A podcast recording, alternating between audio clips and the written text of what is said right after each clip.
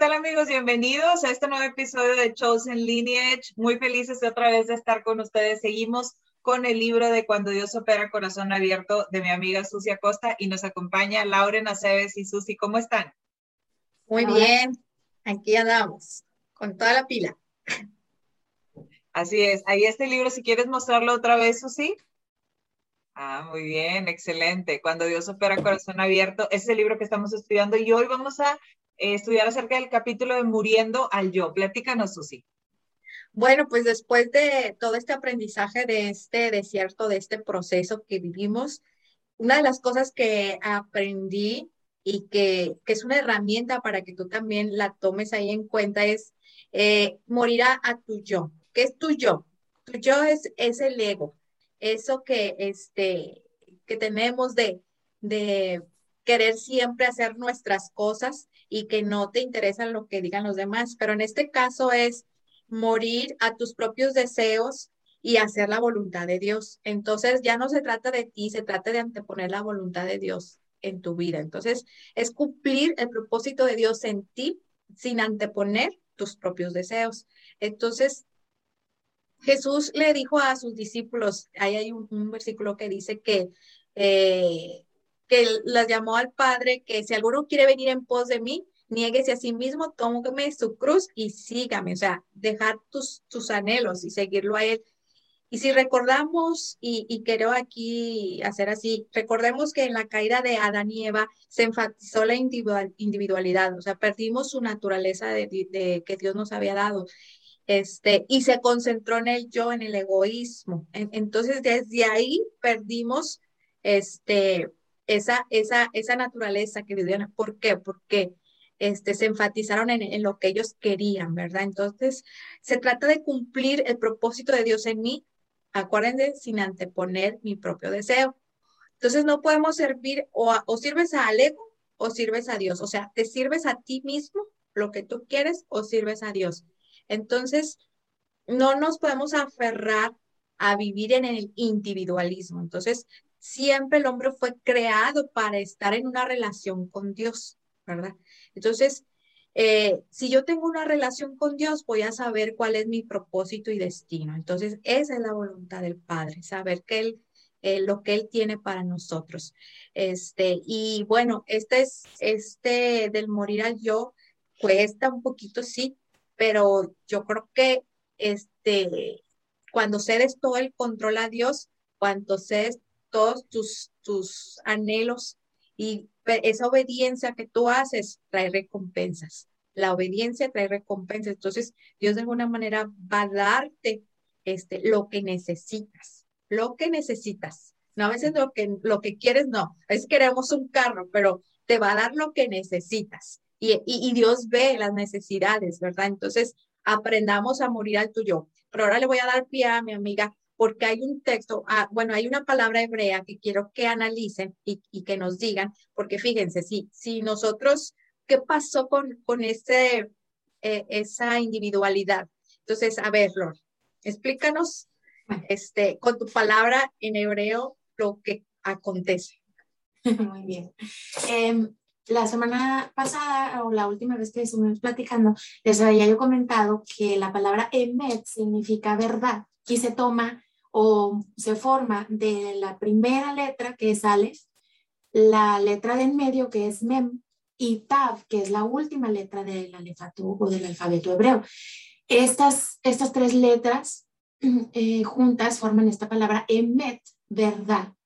Y yo les quería platicar que eh, la, la, letra Aleph que es la primera letra del alefato, representa el número uno también, representa al eterno, representa o la eternidad, la totalidad, representa el principio, porque es la primera letra de todo el alefato.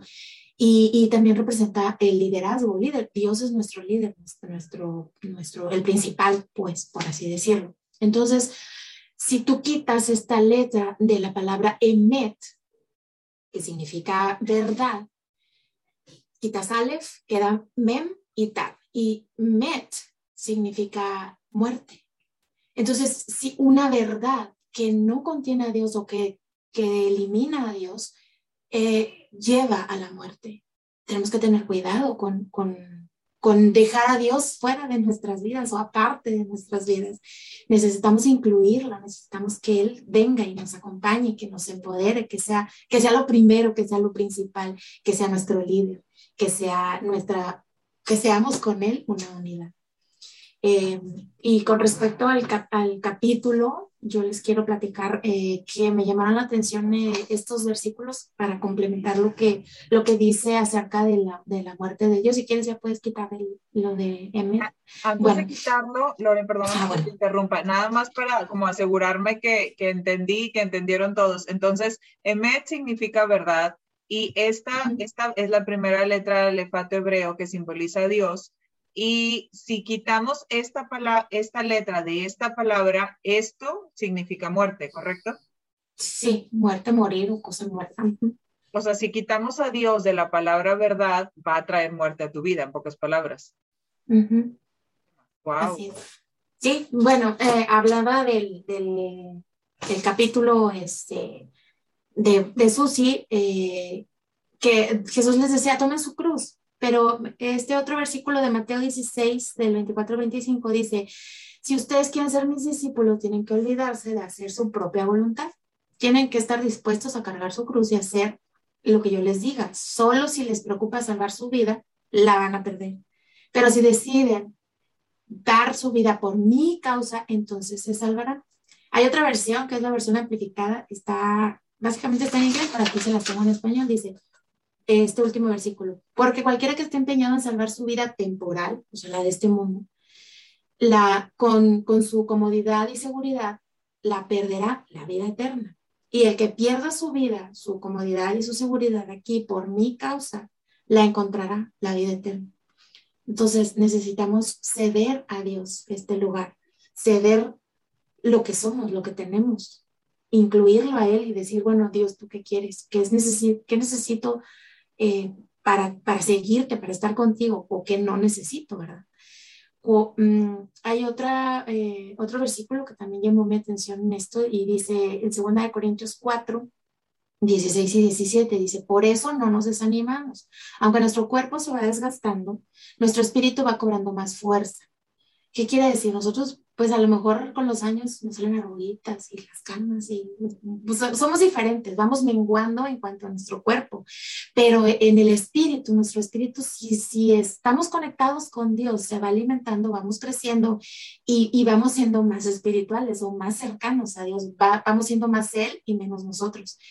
Eh, y, y, dice, las dificultades que tenemos son pequeñas y no van a durar para siempre, pero gracias a ellas Dios nos llenará de la gloria que dure para siempre, una gloria más grande y maravillosa. Entonces, Dios tiene un plan. Vengo a tú porque te voy a dar lo mío y te voy a dar cosas gloriosas. Cada vez vas a caminar hacia la gloria conmigo. Y por último, quiero cerrar con este eh, versículo que es Romanos 12.2, básicamente lo conocemos, que dice, no, transfórmense o piensen, eh, renueven su mente y así podrán eh, ver cuál es la voluntad perfecta de Dios. Esta otra versión me gustó mucho, déjenme la, leo. Dice, ya no vivan como vive el mundo. Al contrario, cambien de manera de ser y de pensar. Y así podrán saber lo que Dios quiere, es decir, todo lo que es bueno, agradable y perfecto. Entonces, si nosotros agregamos a Dios en la ecuación de nuestra vida, Dios se va a encargar de que tu vida sea agradable y perfecta. Habrá cosas que no te gusten o, te incomoden o te, te sea, que tú crees que es una carga, porque como dije al principio, tienes que estar dispuesto a cargar tu cruz. Pero Dios tiene este plan de llevarnos hacia la vida eterna, hacia darnos una gloria mayor y una, una gloria grande y maravillosa y su voluntad siempre será agradable y perfecta. Hay que contentarnos con saber esto. A lo mejor eh, vives en, una incomodidad, pero hay que pensar, gracias, porque esto me va a llevar a una gloria mayor, porque esto me va a hacer aprender algo que necesito aprender para poder manifestar su gloria y poder ser ese testigo que Jesús les pidió a sus discípulos ser. Seanme testigos en los confines de la tierra. Pero ¿cómo podemos ser testigos? Pues siendo nosotros conociendo más de Dios, poniendo más a Dios en nuestras vidas y menguando nosotros. Wow. Con su verdad, con su verdad. Eh, con respecto a lo de la letra del abecedario pero me quedé pensando, por ejemplo, cuando quitamos a Dios de la ecuación, la primera letra, viene la palabra muerte. Pero ¿qué tipo de muerte es ahí? No estamos hablando de morir al yo. ¿O, a qué te refieres con eso? Eh, es que su palabra, la palabra med es morir, o sea, básicamente es el verbo, pues morir. Pues yo siento también como es como cuando, por ejemplo, cuando Adán y Eva eh, se separaron de Dios, eh, vino pues esa, esa muerte. Pero la ventaja es que cuando vino Jesús, resucitamos con él. Entonces creo que es, yo, para mí es mejor caminar con Dios. La ecuación es Dios conmigo para resucitar con él, o sea, resucitar con él y, por ende tenemos esa nueva naturaleza en nuestra vida, tenemos esa mentalidad de Dios y tenemos, y, y, y, nos, y nosotros nos, nos ponemos al servicio de Dios, de qué es lo que tú quieres que yo haga, y no cuando pasó, como cuando pasó en el, en el Edén, ¿no? Que, que, este, que ellos hicieron lo que quisieron, a pesar de que Dios les dijo que no, ellos hicieron lo que quisieron, ¿verdad? Entonces, en la, en la ecuación siempre debe figurar Dios, yo con él, ¿verdad? Bueno, eso es lo que, este, así lo veo yo. Digo, esta palabra a mí me impresionó mucho porque es mejor en la ecuación tener a Dios siempre. Y tener a Dios en la ecuación te permite tener la verdad. O sea, te permite, te permite que Dios te dé luz y cuando tú estás teniendo una relación personal con Él, eh, Dios empieza a hablarte, Dios empieza a guiarte. Eh, lo importante es que cuando lo estés buscando, puedas menguar, como decía esta Lore, o sea, puedas menguar a ti mismo, puedas, y cuando estamos hablando de menguar, estamos hablando de que es como un papá, ¿no? O sea, yo lo veo como un papá. Cuando tú te acercas con tu papá y tú le dices a tu papá, oye papá, este, quiero tu cartera, quiero dinero porque quiero ir a esta fiesta, me quiero comprar este vestido, quiero esto, tengo una agenda, tu papá te va a decir, bueno, a ver, cálmate, o sea, ¿qué es lo que quieres hacer? ¿Por qué quieres hacerlo? ¿Cuánto dinero necesitas? ¿Pero para qué, qué lo vas a usar? Entonces el papá se va a quedar así como a la defensiva.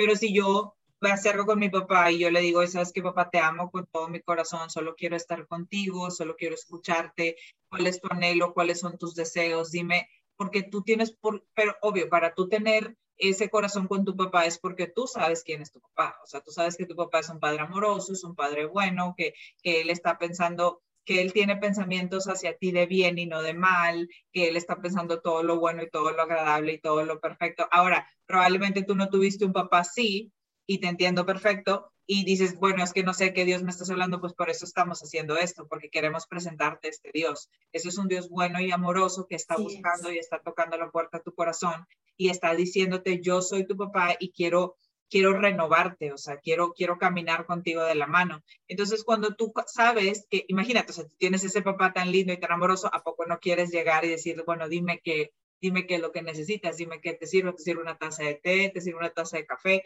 qué es lo que necesitas, papá, quiero pasar tiempo contigo. Entonces, cuando tú estás con ese corazón, entonces es cuando Dios empieza, te da todo, Ahora sí que te, suelta todo porque entonces tú ya entendiste. O sea, tú ya entendiste que lo importante no era comprarte el vestido, ni comprarte, ni ir a la fiesta, lo importante era esa relación con el Padre. Porque la verdad es que la relación con el Padre es lo que nos da plenitud, nos da identidad, nos da propósito y destino. Y es algo que se escucha así muy sencillo, pero es muy profundo. O sea, es muy, muy profundo. O sea, el, el hecho de que tú puedas tener, eh, de saber que ese Dios tan soberano, tan poderoso, y tan omnipotente es tu papá. O sea, ese creador de los cielos y de la tierra, el mismo Jesucristo es tu papá y está tocando las puertas de tu corazón porque quiere atraerte, porque quiere que mengues, porque cuando tú menguas es, es cuando Él puede serse mayor en ti y tú puedes encontrar esa plenitud. ¡Wow! ¡Wow! y sus recursos. Sus recursos, es cierto. O sea, el hecho de... Son mayores cada vez en la cartera. Estamos hablando, de, volvemos al ejemplo de la cartera. Entonces, él está dispuesto a soltarte la cartera y él quiere que eh, tú recibas esa casa y que, porque eres una hija heredera. Eso es quien, quien tú eres, ¿no? Entonces, bueno, pues muchas gracias, muchas gracias por este tiempo y nos vemos el próximo episodio. Gracias, Susi y Lore. Hasta luego. Bye.